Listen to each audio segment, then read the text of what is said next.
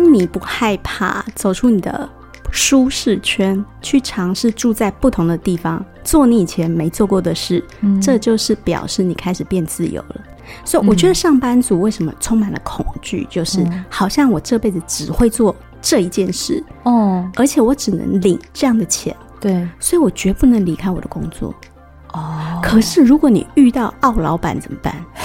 遇到机车的同事，你真的每天看到他心情都不好，很伤身，怎么办？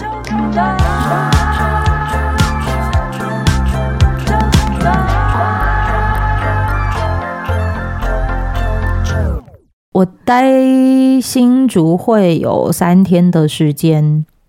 你知道你出现的时候，让我感觉像是卡通人物从电视上面跳到我家里面来。我会觉得很很不可思议吗？对，很不可思议。因为你在高雄，你本来应该在高雄。嗯，我离开电台之后，就是走到你们心里的开始。你该不会四处流浪吧？你现在是在凡尔赛的生活吗？类似，类似。好，很令人向往，很有勇气。对，因为我要练习让自己有成熟的退休的本钱。你正在练习。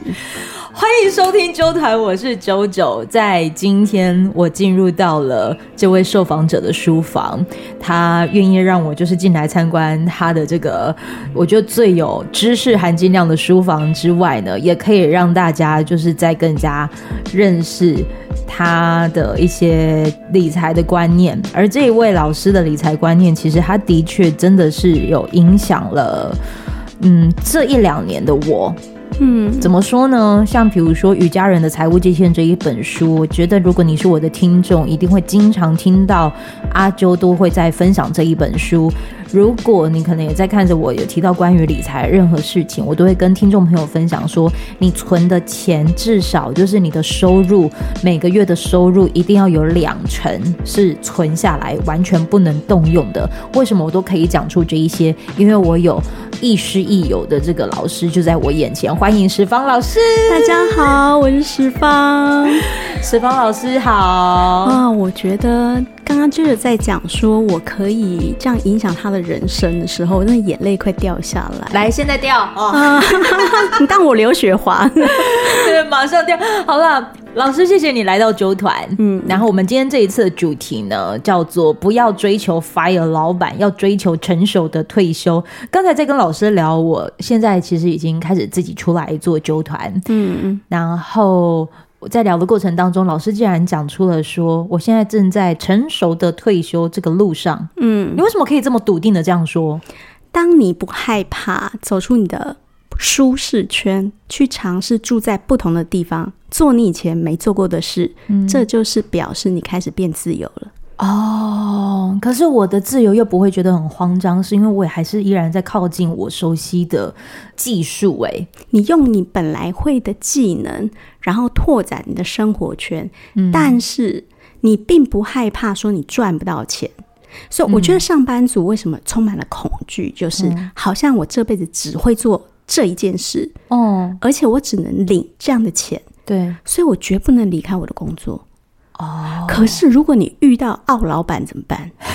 遇到机车的同事，你真的每天看到他心情都不好，很伤身，怎么办？嗯，很多人到中年的时候会进入那种，像我先生就是这样，他四十六岁那一年，嗯，突然遇到他是做晶片的，嗯，就那个晶片到他那一关突然卡住，嗯，怎么解都解不到，你知道吗？他一天帮公司烧掉两千万，哇！你想想看，他连续烧半年，卡住、卡住再卡住。大家想象一下，如果你在工作上犯了这么大的错，嗯，你会不会被钉在黑板上面，每天把你骂到臭头？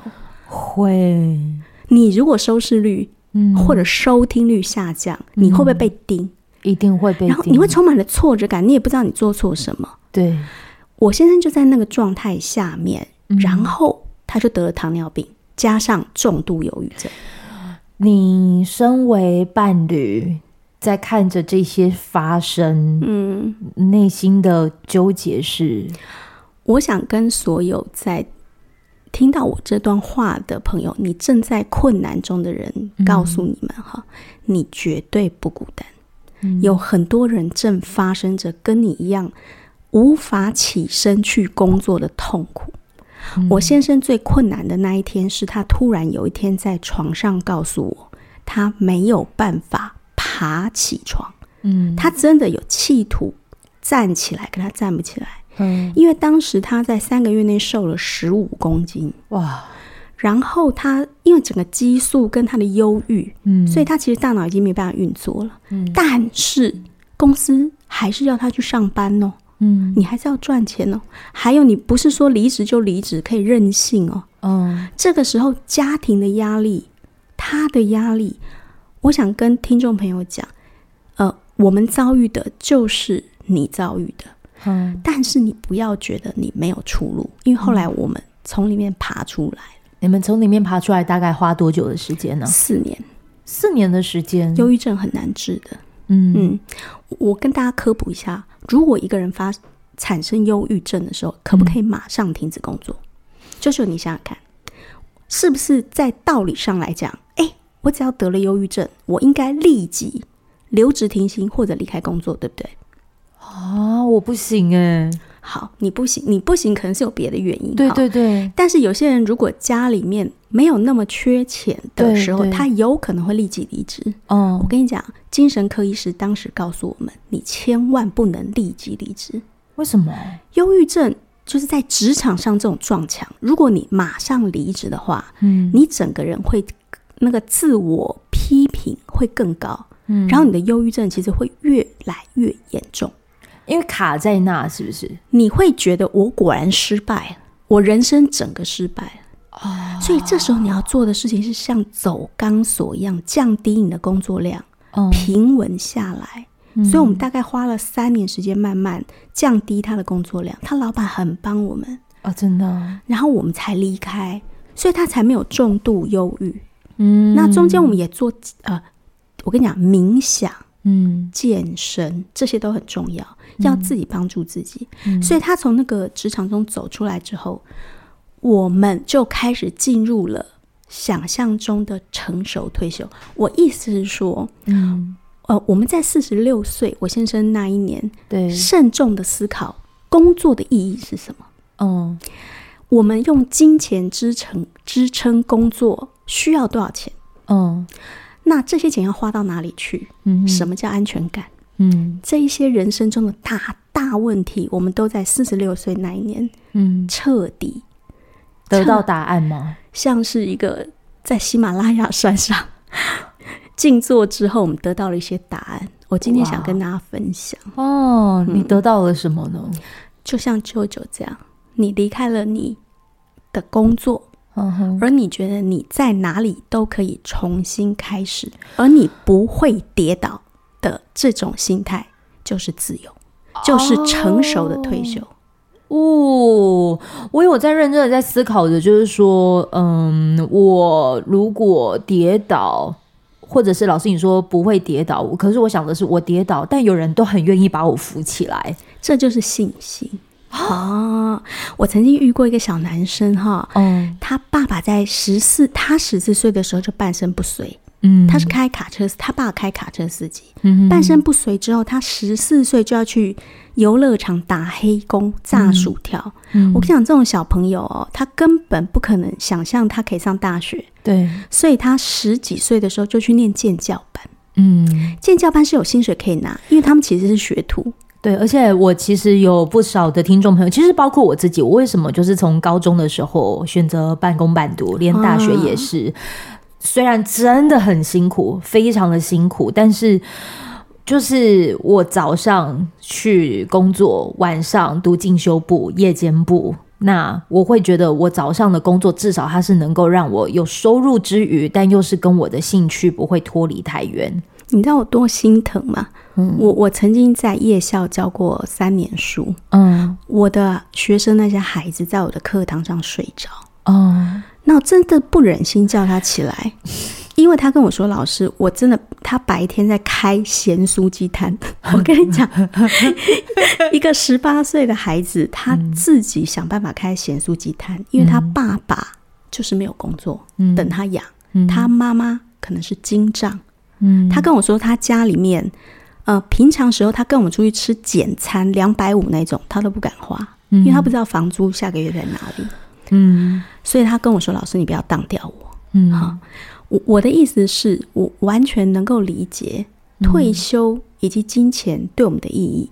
在这些孩子身上，我可以看到怎么样累积金钱，然后怎么样去创造被动收入，然后从那个困难里突破出来。嗯、这些孩子给了我启发，所以我们无所畏惧。嗯，他们都可以做到。嗯，你知道后来那个建教班的小男生干了什么事吗？他干了什么事？他去汽修班。你知道汽修班的建教生薪水超低。等一下哦，汽修班是汽车维修？汽车维修。OK，那种会有。会有薪水的两万四千八，好好，很低。对，他通通去包周日班，包光，包完之后，他平常居然还帮他工厂里面的叔叔跟伯伯装电脑，嗯，装一次电脑五百块，嗯，灌软体九百，嗯，还还帮他们打怪。你知道打怪可以赚钱？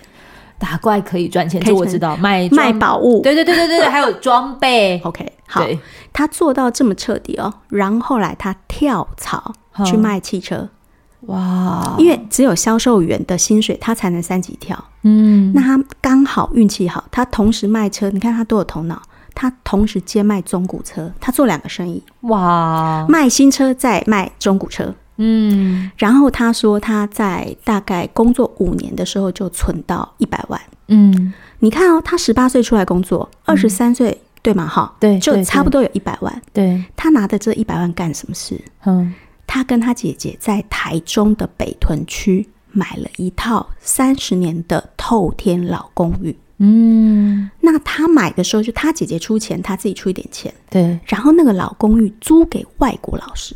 嗯。结果那个老公寓在四年之后，嗯，从好像五百万翻到八百万，嗯，他跟他姐在分赃分分，开玩笑的啊！我意思是说，你有没有看到他那个进步的轨迹？嗯，有。好，嗯，首先他有限制住他非做什么行业不可吗？嗯，哦，他修汽车，他可以去卖汽车，嗯，他可以卖中古车，嗯，好，然后他可以帮人装电脑，对，打怪，对。然后他还可以去当一个房地产投资客，嗯、哦，他什么都做，嗯，他甚至告诉我，他最近在新竹市开了一间手机修车，嗯、呃，修理行。嗯、我说啊，你卖车之余还可以，只要跟那个修有关的，哎，也许他都会想试试看。对，对他对机械可能有点概念。这样，我说你只差泡沫红茶没有开了。我看到其实那个他他的那个天赋哎，就是那个可能在修理维修的这些天，他有那对他有那个敏感度。对，可是我想跟大家分享的是，这个孩子鼓励我。嗯，我们当时我先生遇到那个困难的时候，嗯，我我心目中真的浮现起是这样子的年轻人告诉我的一个鼓励，嗯，就是你以为你除了半导体工程师，你就干不了别的活。不一定，嗯、对，我是国文老师，嗯、我就不能够去洗厕所吗？可以啊，嗯，所以职业不要让职业来定义你，嗯，而是让你的潜能跟能力圈来定义你，嗯、而你的能力圈是必须靠你自己去探索出来的。嗯，老师，你在就是发现到你的潜能、能力跟关于限制这件事情，我就我自己的观察。就是大部分的一些可能四十到五十岁的这些好朋友们，嗯、他们可能会有包袱去做改变。嗯、可是我觉得老师你反而是想要去脱离那个包袱，所以你那个时候可能已经有有一个状态是从光鲜亮丽的状态，然后又还可以马上切换身份到清洁公司。你有这样子的一个生命历练嘛？对不对？对，可以分享这个故事吗？我想跟大家讲，就是除了那个小男生是一个传奇故事以外，其实我觉得，我这两年干的事情也不遑多让。怎么说呢？因为呢，我是一个理财作家，是好。那舅舅也知道，其实我是师大中文的博士，对我本来可以成为一个学者的。其实我成绩不错，嗯，但是我后来居然在我先生因为忧郁症离职之后。我们真的不知道要干什么。嗯，你知道四十六岁，呃，我们有累积一小笔金钱。对，我也有一些理财的经验。对，好，难道我下辈子就炒股吗？这应该是有些人很想要赚快钱的一个方式哈。我跟你讲，那不跟人没有接触或没有成就感的工作，嗯、早晚会让你腻了。就像你每天大鱼大肉那种腻感哦。所以当时我跟我先生说：“你千万不要给我每天去爬百越。”嗯，嗯，我说：“你不要工程师退下来每天爬山，你要找一件事做。”对，就这个。我先生很宅男，他跟我说他这辈子没有探索过他的人生。嗯，你知道，跟很多四五十岁的人一样，嗯、这辈子念书，然后进去一个公司，然后做了一辈子，我哪知道我还会做什么？他就是这样啊。对，所以我就跟他讲，嗯，你现在静下来给我回想，嗯，在过去三十年里，你曾经做成功过哪一件事？嗯。结果他捞了一圈，他说：“哎、欸，其实我曾经买过房子，然后把它装修之后出租出去。呵呵”我他说他唯一成功过这个事。哦，我说好，那我们就从这里开始做做看。结果他就开始扫街去看房子。嗯，就你也知道，这两年那个台湾房地产不是暴涨嘛？对对，对，好，很不好意思，他外面绕了一圈，每天。都说没有，找不到，那我们就很沮丧嘛。嗯，哎，就很特别的是，我们居然找到了一个物件。嗯，怪到什么程度呢？到什么程度？我们一般的房子不是都是套房出租或者一整层出租吗？嗯？我们居然看到租床位的，不是塔位啊，哦，租床位。哦，他那个床位是进去有八个上，就是上下铺，全部有八个。对，一个床位只租一千五。哦，好奇怪哦。哦。所以我们就往上追，到底谁在干这种事情？嗯、就居然追到一间清洁公司的老板。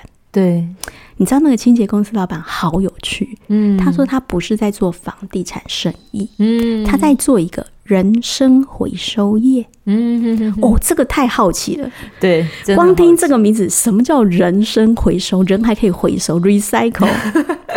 他说他专门呢去路上找游民，嗯，或者。家庭失和，你知道有些人台商去大陆三十年很做灰驴，对，对对，回来以后没人要他，家里人不要他，嗯，六十几岁身强力壮，哎、欸，没有固定工作，自我价值感很低，嗯、或者他发生了大型车祸，嗯，他没办法长时间做固定工作的人，对，他把他招过来啊，然后叫帮他找到没合到清洁工作，就是这个老板去接清洁。案子对，发包给他们，同时给他住的地方，嗯，而且跟他说，你要自己付你吃饭的钱跟住这个床位的钱哦，嗯，他真的帮他重塑他的生活，嗯，告诉他说，你其实有用，嗯，你还是可以靠自己，嗯，重新获得新人生，所以那个老板说他在做人生回收业。好，我先生一听到这里，有一种那种。我觉得他后面有佛光的感觉哦，真的、哦。他突然转过头来跟我说：“老婆，嗯，我找到我这辈子要做的事。”嗯，我我吓死了。我说：“你什么意思？”嗯，他说：“我们来做清洁业吧。”哦，我刚听到的时候，简直想掐死他。为什么呢？我说：“你开什么玩笑？嗯、我有，我连擦玻璃。”我连基本的基础我都没有做过，嗯，我甚至家里没有人做过这个行业。嗯，你是半导体工程师，你懂什么？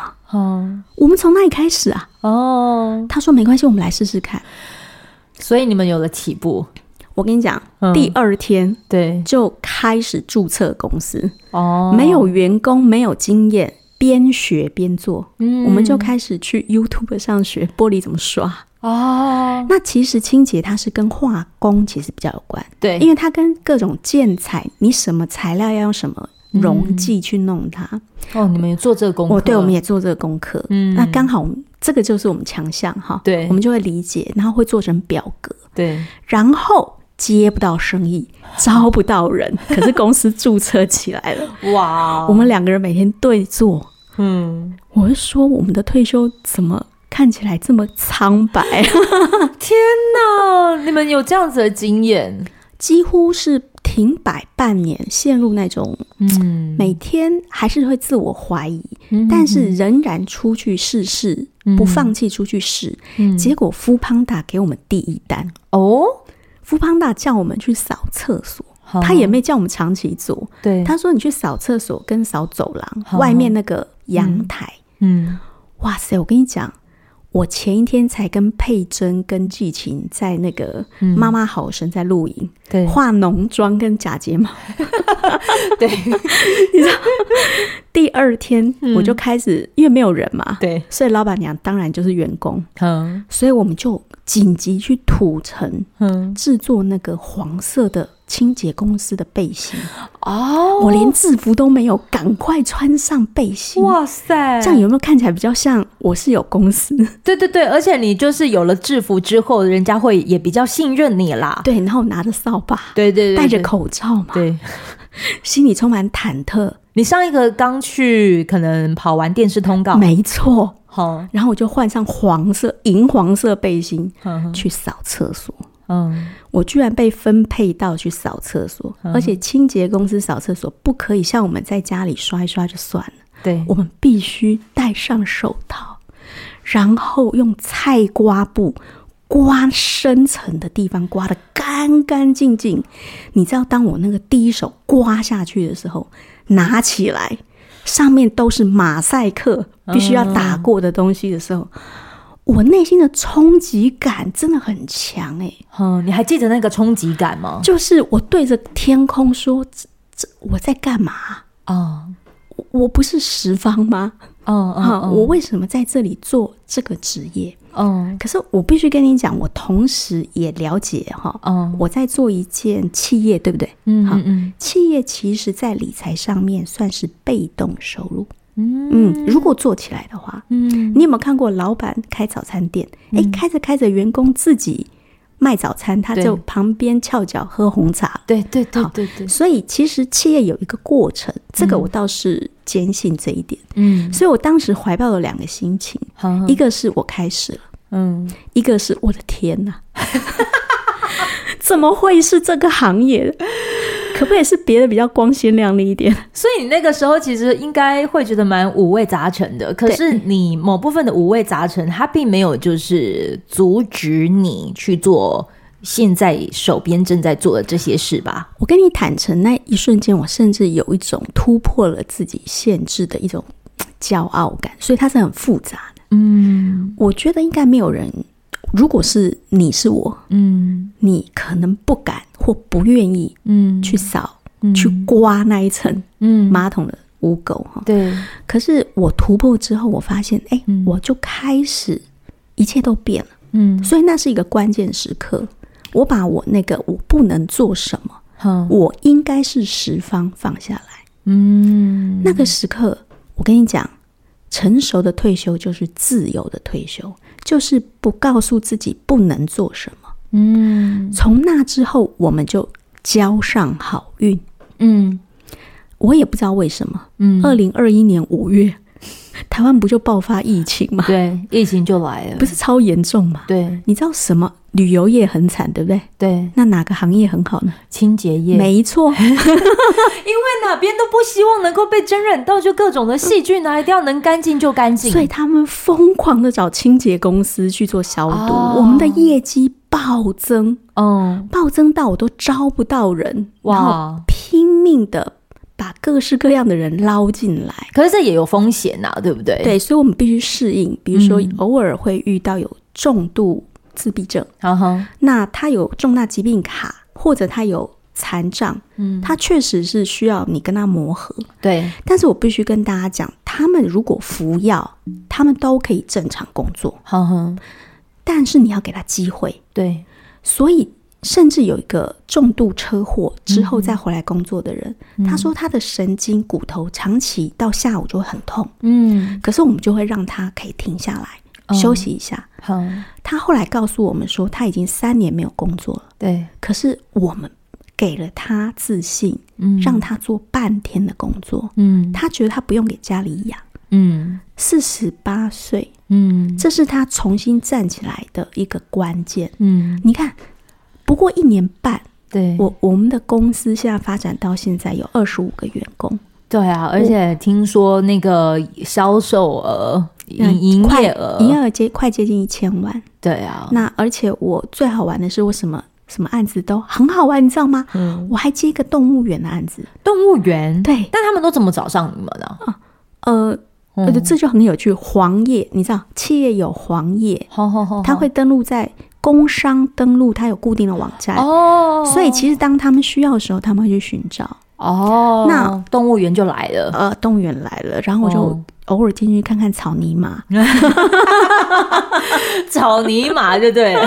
我跟你讲，其实这个工作后来真的拓展我好多有趣的事情，嗯，而且让我看到不一样的生活，嗯，环境以及金钱困境，金钱困境，嗯，可是呃，金钱困境，我觉得我们可以在下一集的时候聊，嗯，因为你刚才呃，老师有提到的，就是有关于。成熟呃，成熟的退休的这些历程，其实你已经用你的故事就这样子讲出来。可是有些人不是很理解什么叫不成熟，你可以先讲一下有关于所谓的不成熟的退休会有哪一些现象吗？像我们做股票，哦、最常遇到就是二十三岁的年轻人，大学毕业之后做手机当冲。哦，我有一个朋友就是这样来找我，网友，嗯，嗯他说他二十三岁就立志致富。呵呵所以呢，他也不做别的工作，嗯、他就每天用大概十五万的本金，我也不知道他十五万怎么来，可能是他以前的压岁钱。嗯，然后每天做手机当充，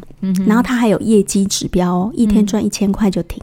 嗯，结果前一阵子不是股市大跌吗？对，没错，他非常以迅雷不及掩耳的速度把他的本金亏光了。哦，而他整整花了两年半的时间在股市里面哦。他从二十三岁熬到了二十五岁半。好好，他告诉我说：“石方老师怎么办？嗯、我没有存款，没有工作，嗯、没有经验，嗯，这叫不成熟的退休。嗯、可是，他都号称他在 fire 老板哦，他在追求自由哦。啊，他这样想哦。”年轻，就我的意思，我不是说谁对谁错哦，没有对错哈。也许有人是少年股神，是啦，确实是。嗯，可是我想强调了一点，在我的生命经验里面，嗯，我觉得人必须要平衡跟与人接触才会有成就感。嗯嗯嗯，就是说股市，我得跟大家坦诚，我在股市也十几年，嗯，股市。大概是这个世界上最难给你成就感的地方。嗯，倒是他会给你钱，哦，但是不一定他叫成就感。成就感是由你完成了什么，嗯，帮助别人的什么，然后别人说谢谢你，然后你肯定我是谁，嗯，这个时候你才会有成就感。我刚才其实就有一个小小的成就感，我可以跟听众朋友分享，就是我走带着录音设备进到了十方老师的书房，然后我们就在思考着说，我们能用什么样子的方式来在这边进行一个很舒服的录音。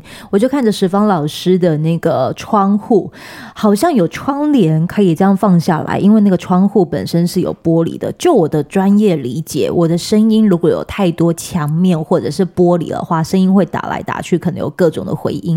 就建议十方老师说，你要不要把这个就是布，呃，就是用那个布做的那个窗帘把它放下来。一放下来的瞬间，他有明显的感受到自己的书房真的有一种小型录音室的错觉。他那一瞬间就觉得，哎啊，原来可以有这样子的音量的那个吸音，有有这样的阻隔，不会回音这么大或打来打去。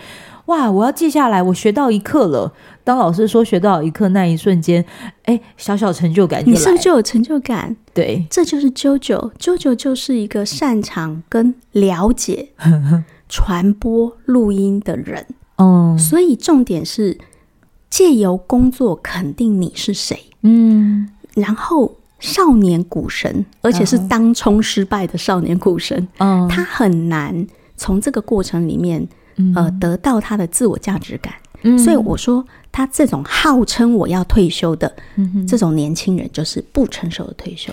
所以老师在看着我的过程，应该我算是在成熟的、成熟的退休的路上。我觉得你在迈向自由，只要你拓展变得柔软，嗯，那就是你在成熟退休的路上了。嗯，我很幸运的在这个。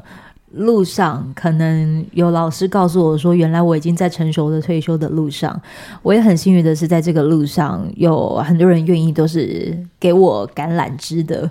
然后就这样子拿着拿着拿着。我更感谢的是老师愿意来揪团，就跟大家可以一起分享有关于不管是理财也好，还是还是我觉得你的内在关于金钱这件事情，如果有定锚。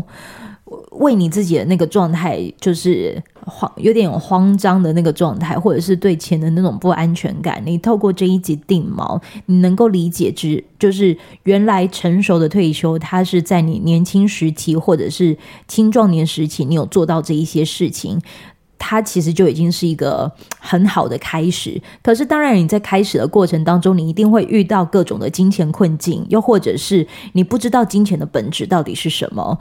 来听下一集，老师其实有出书了，对不对？对，那本书叫什么呢？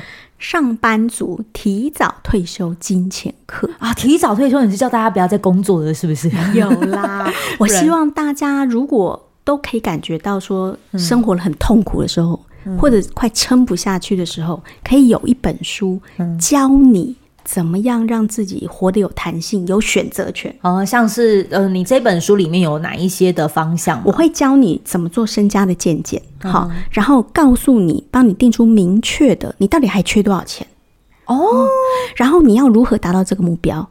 你都说你存不下钱，对不对？对，那我帮你找钱，我告诉你，你可以在哪些地方把钱抓出来？嗯，然后抓出来之后，再告诉你放到哪里才是对的。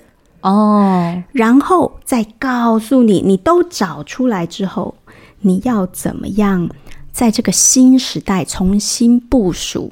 嗯、呃，准备成熟退休，在心理上跟金钱上都准备好。嗯、所以它里面会教你，比如说劳保试算。嗯，好，国家会给你的钱，你也要算进来啊。你自己该存的钱，你也要算进来。所以它里面有一个非常明确的步骤，哎，很推荐大家看，很落地耶。对，这个，而且加上老师他其实里头在讲的，不是说叫你全部讲完之后，然后告诉你说哦，报哪一只标股，然后什么什么，没有。如果你真的想要让你的金钱损失很快的话，欢迎去点选你那任何的手机简讯里面的那个报标股专线。但这边要教你做的呢是。你要如何先把你的心给稳住，然后把你这些既有的钱留好的同时，还能够开源。所以我觉得，如果你真心的很希望能够好好的让你的金钱这件事情是有自由感的，你除了就是可以听今天的这一集之外呢，也可以去看看老师的这一本书，书名叫做。上班族提早退休金钱课，下一集期待老师再跟我们分享有关于金钱困境，还有就是洞察金钱的本质这个主题。嗯哈哈，对，你就是要还要再来期待我们下一集见呐、我要继续把老师留到下一集啦。好，喜欢这一集的好朋友可以锁定 Apple Podcast 的这个的频道里头五星按赞，同时呢，也希望你在听完之后分享给更多人一起来，就是听听老师的这个的呃故事分享。希望你听完之后依然可以拥有美。好的一天，再次谢谢你收的锁定揪团，谢谢你，拜拜。